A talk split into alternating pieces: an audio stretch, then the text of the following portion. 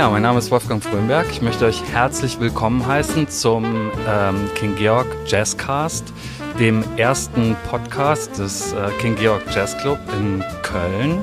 Ähm, ja, worum soll es hier gehen in diesem Podcast? Ähm, eigentlich um Jazz natürlich, und zwar aus der Perspektive von äh, Freunden und Freundinnen dieser Musik und auch von Musikern und Musikerinnen und das Ganze natürlich ähm, sehr eng angelehnt an das Programm des King Georg Jazz Club.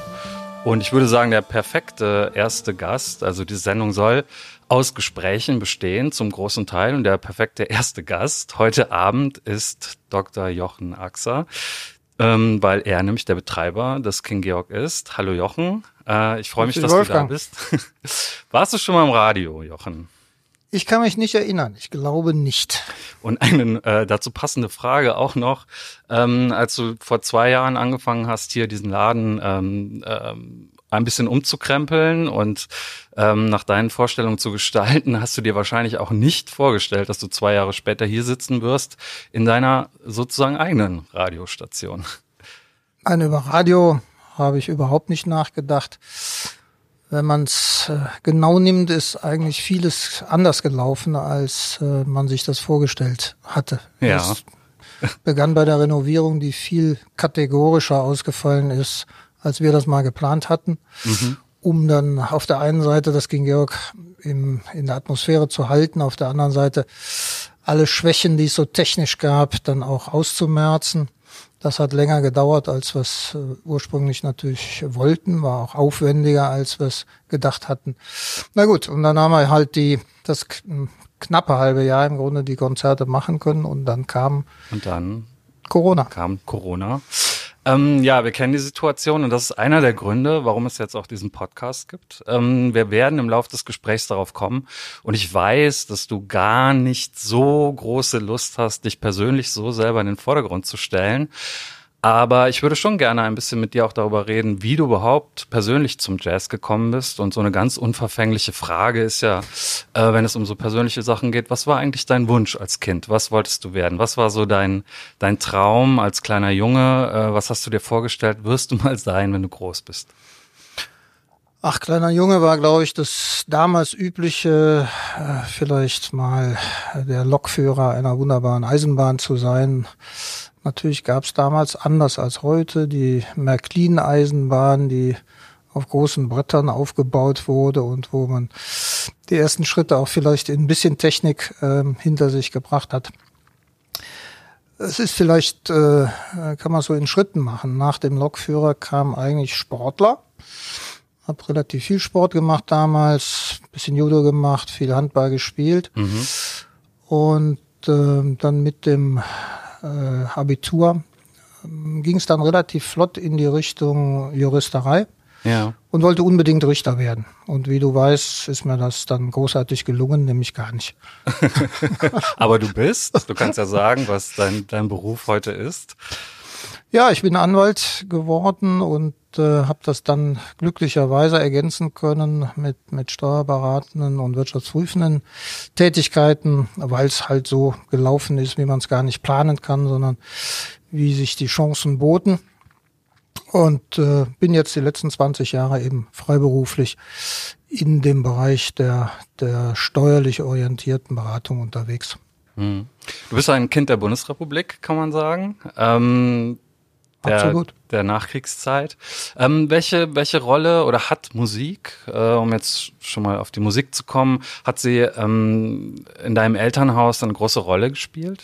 welche Musik wäre das gewesen? Das war die klassische Musik ähm, über meine Großmutter. Meine Großmutter mh, hm, wohnte bei uns zu Hause, auch im Grunde Ergebnis des, des Krieges, weil es äh, keine eigene Wohnung mehr der Großeltern gab. Und sie war eine, eine recht gute Pianistin. Hm. Und wir haben dann, ähm, als das dann möglich war, das war so, ich denke 1962, tatsächlich ein Klavier angeschafft, in erster Linie tatsächlich, damit sie wieder spielen konnte. Und ich habe dann aber auch, wie das so ja. üblich war, mhm. im bürgerlichen Segment, äh, kriegte dann auch Klavierunterricht und habe dann auch in der Tat so etwa zwölf Jahre Klavierunterricht gehabt. Mhm. In der Schule war es eigentlich damals auch so, dass es im Ausgangspunkt sehr klassisch war, was man uns beigebracht hat, aber auch Musiktheorie. Und später hatten wir dann glücklicherweise einen Musiklehrer, der uns auch an andere Themen rangebracht hat. Also zum Beispiel im Abitur selber habe ich immerhin äh, Maler und Maurizio Kagel als, als Themen gehabt, also auch schon recht äh, ja, interessante und aus der Klassik dann vielleicht schon herauswachsende Themen. Ja, und was man heute vielleicht gar nicht mehr weiß oder auch vergisst, natürlich war es dann der Start der Beatles und mhm. äh, auch des, des Rock. Ähm, und wir als, als Jugendliche versuchten natürlich im Musikunterricht dann das auch mit unterzubringen, was nicht immer auf Wohlwollen stieß. Mhm. Aber das selber Spielen hast du irgendwann aufgehört oder? Oder du heute Selber noch spielen, eigentlich ein Instrument? Nein, spiele gar nicht mehr. Man könnte vielleicht zusammenfassen, je mehr ich die gut talentierten Leute gehört habe, insbesondere im Jazz, desto weniger habe ich selber gespielt, weil einfach ich das Talent leider nicht, nicht hatte und habe. Und da ist der Abstand einfach so, so riesig, dass ich es dann irgendwann dran gegeben habe. Ich habe in einer guten Freundin habe ich das Klavier dann irgendwann geschenkt. Hm. Wann, wann kam denn der, äh, der Jazz sozusagen in dein Leben? Heutzutage würde man sich das ja, zumindest was diese Zeit angeht, dann so vorstellen, dass man auch ausgeht und in so verrauchte Jazzclubs Clubs geht und das dann sozusagen als Live-Erlebnis irgendwie kennenlernt. Ähm, wie bist du auf den Jazz gekommen? Ich habe eigentlich sehr viel gehört. Man kann auch erzählen, dass ich als 15-Jähriger mit einem Freund aus der Schule auch zur Kammermusik gegangen bin. Ich glaube, wir waren die mit so einem Abstand von 30, 40 Jahren jüngsten Abonnenten da äh, mhm. kammermusikalischer Vorführungen und habe eigentlich alles gehört, was was es so an Musik gab, auch auch viel Chanson gehört aus Frankreich und so weiter und bin dann über einige ähm, einzelne Konzerte, die ich mehr oder weniger zufällig gar nicht so darauf ausgerichtet gehört habe, war dann fasziniert. Also mhm. ein Schlüsselerlebnis war, war sicher eines hier Keith Jarrett in Köln. Darüber hast du auch geschrieben. Darüber habe ich auch Webseite, geschrieben. 66 legendäre Minuten. Genau. Ähm, das war was, was ich noch nie gehört hatte und was, was mich völlig in den Bann zog und dann ein paar andere Dinge eben auch gehört, äh, habe ich auch geschrieben über Buddy Rich, der damals eine Europatournee machte mhm. und äh, und Miles Davis. Miles Davis, der auch tatsächlich hier spielte, auch ja. immer wieder. Wo hast du den gesehen? Ich weiß das gar nicht mehr hundertprozentig. Ich meine, es wäre im Satori gewesen. Ganz, mhm. ganz seltsame Veranstaltungshalle eigentlich für sowas, aber ich ja. meine, es wäre da gewesen. Wann war das? Welchem Jahr? Das müsste eben äh, ja 71, 72 gewesen sein. Mhm. Und du hast ja dann quasi, du hast dich auch da reingebohrt. Also wenn man, du, du ähm, hast ja auch ein unglaubliches Wissen, was Jazz angeht. Also ein Liebhaberwissen auf jeden Liebhaberwissen. Fall. Ja. Ein Liebhaberwissen. Ähm, und ähm, hast du auch viele Platten gekauft? Also kann man, kann man sich das bei dir zu Hause so vorstellen, dass du eine riesige Jazz-Plattensammlung hast? Inzwischen ist das so. Ja.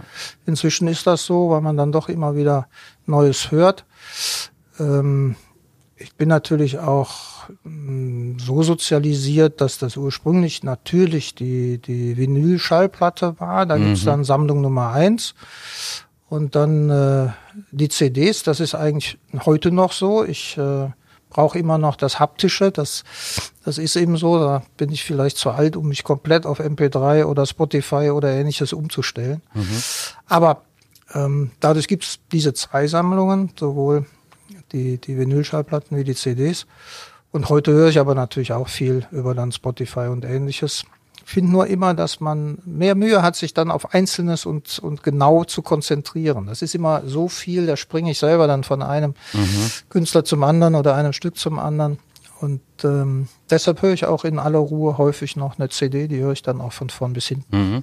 Aber was ich sehr spannend finde, also so habe ich dich kennengelernt, du bist ja wirklich ähm, sozusagen überzeugt davon, dass Jazz am besten live erlebt wird. Also dass das ähm, Konzerterlebnis, das Live-Erlebnis ähm, auch im Publikum sozusagen ähm, durch nichts zu übertreffen ist. Das liegt meiner Ansicht insbesondere im Jazz daran, dass letztlich jedes Jazzkonzert anders ist. Es hat immer eine eigene Note. Es ist äh, dadurch, dass ja viel improvisiert wird, dass, dass die Soli gespielt werden, ist eigentlich nie, das, das kann gar nicht sein, dass Konzerte identisch sind. Mhm. Und ich glaube, dass das schon ein großer Unterschied zu anderen Musikrichtungen, insbesondere der Klassik, ist. Einfach, dass man das auch erwartet, dass, dass die Künstler an dem Abend dann nochmal mhm. besonders aus sich rausgehen, nochmal eine, eine eigene Note da finden und eben nicht mhm. äh, versuchen jetzt mh, genau das zu spielen, was ja auch, äh, was man von der neunten Symphonie von Beethoven eben erwartet, sondern immer wieder neue Ideen hineinbringen. Deshalb ist der Jazz vielleicht auch so so kreativ insgesamt. Ist er ja bis heute. Mhm. Aber das hat dann auch direkt was mit dem äh, Laden zu tun, in dem wir jetzt auch gerade sitzen, dem, dem King Georg. Wie gesagt, das war ja auch in der Zeit vorher, die zehn, zwölf Jahre vorher, eine Live-Location. Also hier haben so Indie- Konzerte jede Menge stattgefunden. Das Problem war immer, äh, hier musste man um 22 Uhr dann leise sein. Äh, es ging nicht weiter und du hast dir sozusagen zur Aufgabe gemacht, was ich gerade in heutiger Zeit auch besonders finde, ist ja auch eine sehr zentrale Lage hier. Es gibt hier viele Nachbarn. Ähm, den King Georg Club als Live-Club so herzurichten, dass man auch weniger Stress mit dem Nachbarn hat. Ja, Stress möchte ich ja auch für mich immer vermeiden. Also war von Anfang an die Frage, wie bekommt man das in den Griff? Ich denke schon, das war ja mit einer der Ausgangspunkte auch, so ein Club, äh, gerade bezogen auf Straight Ahead, gehört zu Köln als einer Jazzstadt und schien mir immer in der Form zu fehlen. Mhm. Und deshalb haben wir als äh, hier die Möglichkeit dieser Lokation bestand, die ja immerhin den Vorteil hatte, dass sie eine Lizenz hatte, eine mhm. Konzession, ähm, nur eben die Geräuschdämmung nicht so äh, eingerichtet war wie vorher. Deshalb haben wir einfach versucht, technisch da einiges zu lösen. Es gab trotzdem ein bisschen Theater und Gespräche mit Nachbarn. Ich glaube aber, es ist weitgehend gelöst. Ähm, das war aufwendig, klar, aber das ist dann immer noch besser, als sich dann jahrelang damit auseinandersetzen zu müssen oder vielleicht auch mit dem Ordnungsamt einen innigen Kontakt zu pflegen. Ja. Da glaube ich, ist hier die Lösung besser. Ja, also ne, man kann sagen, es äh, funktioniert. Also es haben hier seit äh, dem Herbst 2018 schon wirklich zahlreiche Konzerte stattgefunden, auch oft mit begeistertem Publikum. Jetzt äh, in dem Moment, wo wir hier miteinander sprechen, ähm, gibt es den zweiten Lockdown wegen Corona. Das heißt, im Moment darf wieder kein Publikum ins King Georg, aber es finden weiterhin Live-Konzerte statt und die werden alle per Videostream übertragen. Wie ist es denn dazu gekommen? Vielleicht ungewöhnlich, weil vom Grundsatz her glaube ich schon, dass ich ein optimistischer Mensch bin. Aber bei der, beim Corona-Beginn, schon im März, April, da war mir klar, dass das äh, eine längere Veranstaltung wird, ehe man das wieder komplett im Griff hat. So, und letztlich ist ja auch ein Club nichts anderes äh, äh, als ein Geschäftsmodell. Man muss sich überlegen, wie bekommt man erstens ähm, für die Künstler weiter eine Plattform hin, zweitens aber auch ein Angebot für das Publikum und drittens, wo wir ja bestenfalls auf dem Wege sind, aber nicht am Ziel, auch wie man daraus dann ein Modell macht, was wieder etwas finanziellen Rückfluss mhm. erzeugt. Mhm. Und dadurch haben wir es relativ früh angefangen und äh, das war sicher auch deshalb richtig, weil man Monate braucht, um die Technik wieder richtig auszurichten, um die Routine der Mannschaft hinzukriegen. Ja. Und da sind wir heute ein ganzes Stück weiter, als wir das mhm. vielleicht im April waren. Man braucht eine Website, die dazu gehört, um sozusagen eine Plattform zu haben, wo man die Videos auch abspielt. Also es gehört eine Menge dazu und äh, du sagst, du bist Optimist, ähm, aber trotzdem ist das, also Siehst du das sozusagen auch als deine Aufgabe? Das, ähm, es wird ja im Moment gerade viel auch über die Funktion von Kultur gesprochen, wie wichtig Kultur ist. Also da fällt irgendwie dieser Begriff der Systemrelevanz. Es ist aber auch eine Tatsache, ähm, dass abgesehen davon einfach viele Künstlerinnen und Künstler und mh, Leute, die ja, äh, hinter den Kulissen arbeiten im künstlerischen Bereich, einfach keine Arbeit haben. Und siehst du das sozusagen auch als deine Aufgabe, den Künstlern zu helfen, äh, über diese schwierige Zeit zu kommen, indem du ihnen die Möglichkeit bietest, auch ohne Live-Publikum äh, Auftritte zu machen? Natürlich kann man das ja nur in einem sehr eingeschränkten Rahmen, aber das, was jetzt als Club oder mir möglich ist, das möchte ich schon machen, weil ich befürchte, dass je nachdem, wie lange man mit solcher Situation umgehen muss, die wir derzeit vorfinden, dass natürlich auch viele Künstler das nicht durchhalten können, mit der mhm. Folge, dass wir einen Teil verlieren. Ist bei der Technik genau dasselbe. Die, die Menschen werden äh, versuchen müssen, ihr Auskommen zu finden. Und wenn das dann hier im, im Club oder künstlerischen Bereich nicht mehr funktioniert, dann wird es so Seitenbewegungen geben, die, die dann Menschen verliert. Das möchte ich ein bisschen abfedern oder zumindest in dem möglichen Rahmen äh, versuchen zu verhindern. Das der eine Teil sicherlich diese diese Künstler und und dazugehörigen Menschen zu stützen. Das zweite ist schon weiter ein Angebot für die Jazz-Interessierten zu machen. Das mhm. heißt, dass das Publikum wenigstens dann über die digitale Ebene ähm, interessante Konzerte hören kann. Und vielleicht ist es ja auch so, dass man tatsächlich, ob man will oder nicht, sich ein bisschen umstellen muss und häufiger digital hört gegenüber dem Live-Event, obwohl, du hast es am Anfang gesagt, natürlich nichts über live geht. Mhm, aber es stimmt schon, es ist im Moment schwer abzusehen, äh, wohin der Weg da führt. Jetzt äh, gibt es einen Begriff, der vielleicht schon zwei, dreimal gefallen ist und der für mich relativ neu war, als ich ihn das erste Mal gehört habe. Deswegen würde ich dich bitten, den vielleicht mal ein bisschen zu umreißen oder zu sagen, was er für dich bedeutet. Und das ist der Begriff des Straight Ahead Jazz, ähm, der hier im Mittelpunkt steht. Du hast es selbst erwähnt. Es gibt natürlich äh, gab immer schon und gibt auch in Köln noch andere Orte, an denen ähm, Jazz gespielt wird. Aber ähm, du hast selbst gesagt auch, dass Straight Ahead Jazz hier eben kein Club, keine solche Heimat hatte wie vielleicht andere äh, Spielarten des Jazz. Was, was bedeutet Straight Ahead Jazz? Was fällt darunter? Ähm, wie weit oder wie eng ist dieser Begriff gefasst? Man müsste vielleicht wirklich einen Experten fragen, um das richtig und wissenschaftlich zu erfassen.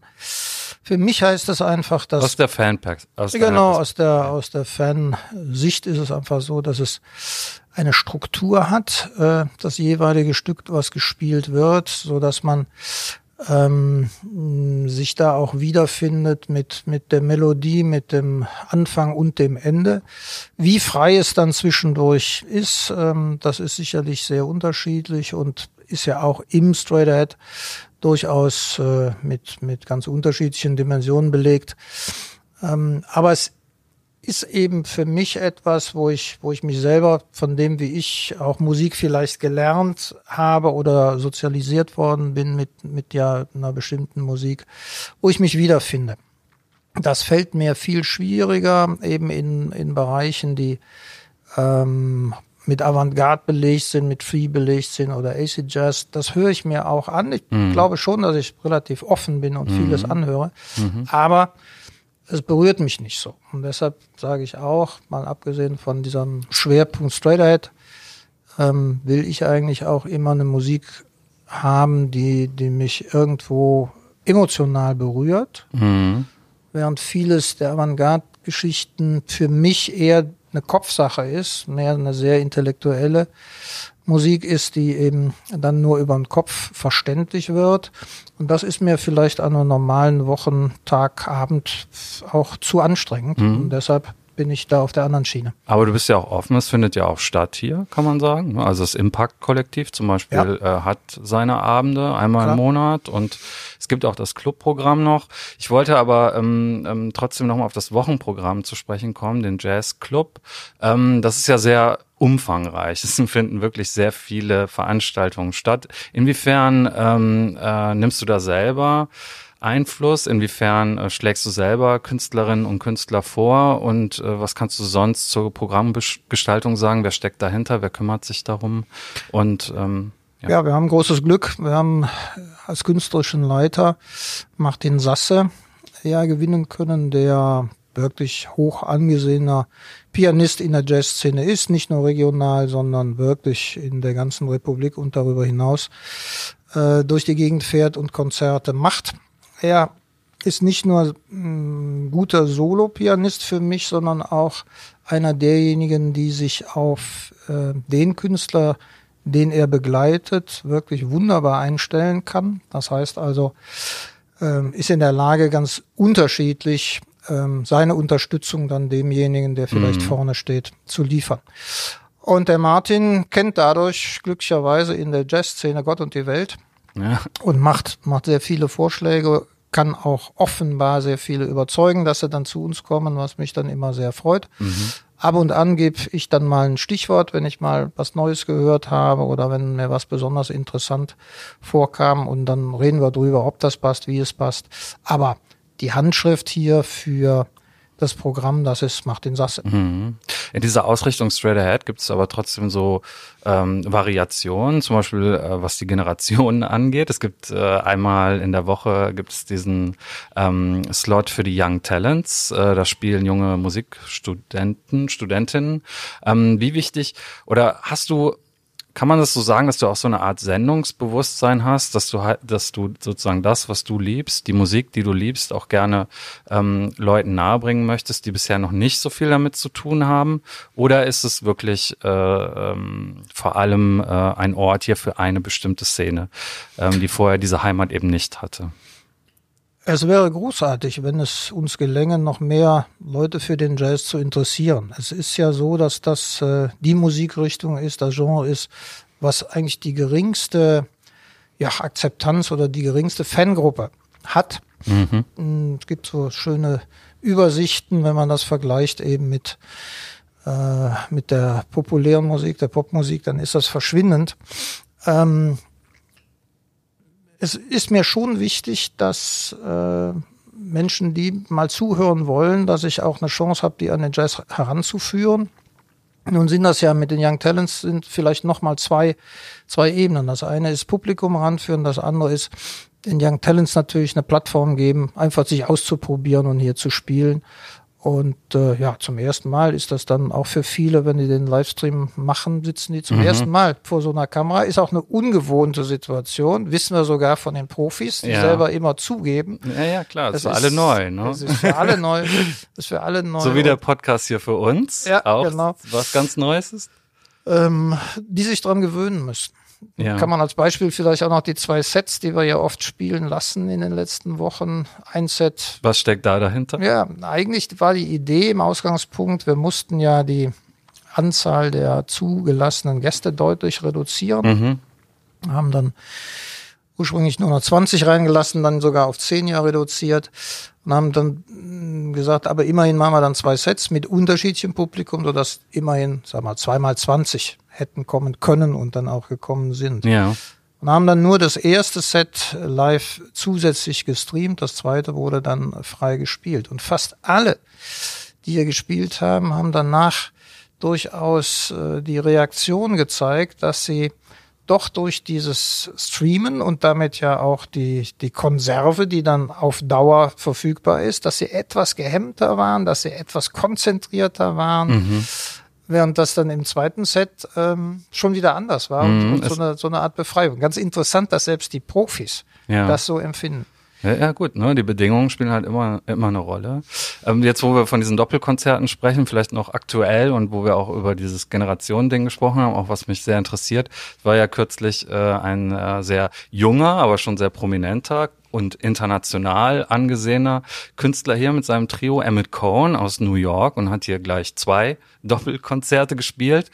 Und ähm, den hast du ja auch, glaube ich, persönlich kennengelernt. Wie war das denn, irgendwie diese Jungs kennenzulernen, die nochmal aus einem ganz anderen äh, Umfeld kommen, die die Musik spielen, die du liebst und ähm, ja, äh, doch recht jung sind. Ich glaube, Emmett Cohn ist um die 30, kann das ja, sein? Ne, wie, war, wie war das irgendwie so, der Austausch zwischen euch? Das interessiert mich. Ja, es war ganz einfach im Grunde. Natürlich ähm, sind das nochmal, kommen die aus einer anderen Szene, weil die amerikanische Szene ist ja schon nochmal irgendwo Jazz fokussierter. Da gibt's schon mehr, gerade wenn man aus New York kommt mit den ja, berühmten Clubs, in die die natürlich auch alle wollen, in denen sie spielen und wo die, wo die Szene einfach viel mhm. größer ist, die sich auch gegenseitig pushen.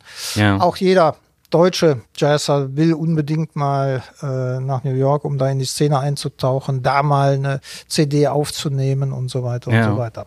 Nein, die Begegnung war total angenehm. Ich hatte glücklicherweise die Chance am, am Vorabend mit den drei Jungs äh, essen zu gehen und es war, im Grunde war es total lustig, muss man sagen. Sie waren vollkommen locker, freuten sich mhm. diebisch, mhm. dass sie ihre Europatournee doch hinbekamen und ähm, dann auch die Konzerte hier bei uns spielen konnten. Machte echt Spaß und machte auch deshalb Spaß, weil es drei ganz unterschiedliche Menschen waren. Ne? Emmett mhm. Cohen, ja eher so ein, ich sag mal, jüdischer Intellektueller und mhm. dann der Bassist äh, mit, mit japanischen Wurzeln und dann eben der, der äh, eher aus der afroamerikanischen Szene kommende Schlagzeuger. Also das war schon ein Erlebnis. Und äh, wir haben Rotwein und Bier zusammen genossen in, in nicht ganz geringer Menge. Ja, schön. Und Sie haben ja auch das King Georg quasi mit nach New York genommen, kann man sagen. Das heißt, über die eigene Website oder über die eigene Facebook-Seite äh, wird das ähm, aufgezeichnete Konzert von Emmett Cohen gestreamt. Ja. Oder wurde schon gestreamt zur, ja. zum Zeitpunkt, wenn wir diesen Podcast ausstrahlen. Und das ist ja auch eine schöne Sache. Und da werden hoffentlich vielleicht auch in Übersee ein paar Leute dann aufmerksam auf das King Georg und auf das reichhaltige Archiv, was es jetzt schon auf der Webseite gibt. Ähm, eine Frage noch an dich, weil es auch eine Sache ist, die mir oft begegnet, ähm, wenn, wenn wir etwas miteinander zu tun haben, sind die Cologne Jazz Supporters. Ähm, seit wann gibt es die und äh, kannst du was dazu sagen? Und ähm, was die mit dem King Georg Jazz Club zu tun haben, wie das miteinander zusammenhängt. Es gab ja zum Beispiel jetzt auch einen Kompositionswettbewerb. Wir haben die, ähm, ja, die Melodie, die Siegermelodie, das Stück heißt Perspective von Jerry Lou, haben wir zu Anfang dieses ähm, King Georg Jazz Casts gehört. Ähm, wie hängt das zusammen? Ja, im Ausgangspunkt hängt es gar nicht zusammen, sondern die Cologne Jazz Supporters habe ich mit einigen Freundin und auch Jazz-Verrückten, ja, ich glaube schon vor etwa zehn Jahren, mal ins Leben gerufen. Da war es eine reine Förderüberlegung für junge Jazzer. Das hatte etwas damit zu tun, dass ähm, wir zunehmend oder ich zunehmend Kontakt auch zu den jungen Jazz Musikern hier in Köln fand darüber, dass wir äh, von der Kanzlei aus immer eine große Access Jazz Nacht gemacht haben. Mhm. Die am Anfang auch mit übersichtlichem Publikum begann. Ich glaube, beim ersten Mal waren so etwa 80 Leute da und beim letzten Mal, das heißt vergangenes Jahr, wo es ja noch zulässig war im November, waren es dann 400. Und darüber ähm, gab es dann schon eine Mehrzahl an Kontakten und ich auch empfand, dass, dass der eine oder andere für seine Projekte halt Unterstützung brauchte. Mhm. Und dadurch haben wir diesen gemeinnützigen Förderverein aufgesetzt. So, der läuft an sich parallel weiter, wenn man so will. Natürlich gibt's Fördergelder, die hier auch dann an Künstler laufen, die im King Georg stecken, aber auch an andere. Und ähm, es gibt eine Vielzahl an Anfragen immer zu Projekten, gerade Beispiel, wenn einer nach New York will und das nicht so ganz finanziert bekommt, ob wir eine Unterstützung machen oder ähnliches. Und mhm in dem äh, Rahmen, den wir uns leisten können, versuchen wir das immer zu unterstützen. Möglichst breit, nicht mhm. jetzt einen Riesenbetrag für einen, aber dass jeder ein bisschen Stütze bekommt. Und der Wettbewerb, der war neu. Der, der wurde extra äh, wegen Corona äh, ja, ins Leben gerufen, ist das genau. richtig? Das war eine Idee von einem großartigen Jazz-Experten, Hans-Bernd Gittlaus, der ja auch hier die Website immer unterstützt mit seinen äh, Programmhinweisen. Mhm, für die Streams der anderen, ne? Wir sind genau. ja nicht die Einzigen, die streamen. Äh, genau. Täglich. Und wir sind nicht die Einzigen, aber natürlich mindestens die Besten. Aber das ist vollkommen klar, ähm, dass er dann sehr schnell auch die Idee hatte, auch in der Überlegung, wie kann ich die junge Szene stützen, wie, wie machen wir das? Und dann haben wir es halt über so eine Auslobung eines Preises an dieser Stelle versucht. War ja im April gestartet im Prinzip, also ja. erste Lockdown-Phase, wenn man so will. Es war eine großartige Idee, wie man am Ergebnis sieht. Soll also heißen, wir hatten ja Kompositionswettbewerb, wie gesagt, ausgerufen und haben insgesamt 60 Einsendungen bekommen, wenn man sich überlegt, dass wir ja äh, vielleicht nicht weltweit da bekannt werden, sondern eben in der Region. Die meisten Dinge sind dann auch aus Nordrhein-Westfalen gekommen, aber das war ein großartiger Response und ähm, weit überwiegend auch wirklich äh, sehr schöne Kompositionen, so dass die äh, die Menschen, die es dann beurteilen mussten, wir hatten ja dann einen künstlerischen Beirat äh, ins Leben gerufen, an der Spitze wieder Martin Sasse. Aber die haben sich wirklich auch äh, mehrere Tage damit beschäftigen müssen, um zu entscheiden, was ist denn jetzt wirklich das Beste. Ja, so eine verantwortungsvolle Aufgabe. Ja, und ich hätte große Lust, ähm, das muss man vielleicht nochmal hervorholen, auch einige der, der Nicht-Sieger Kompositionen nochmal ähm, zu nutzen und, und das auch hier dann spielen zu lassen, damit das nicht dann wieder nur untergeht und in der Schublade mhm. verstaubt. Das kann man mit etlichen dieser Kompositionen machen. Mhm. Hast, hast du eh so Wünsche, also irgendein, irgendwelche Künstlerinnen, Künstler, die du dir ähm, ja mal erträumen würdest, die hier, die hier auftreten im King George Jazz Club?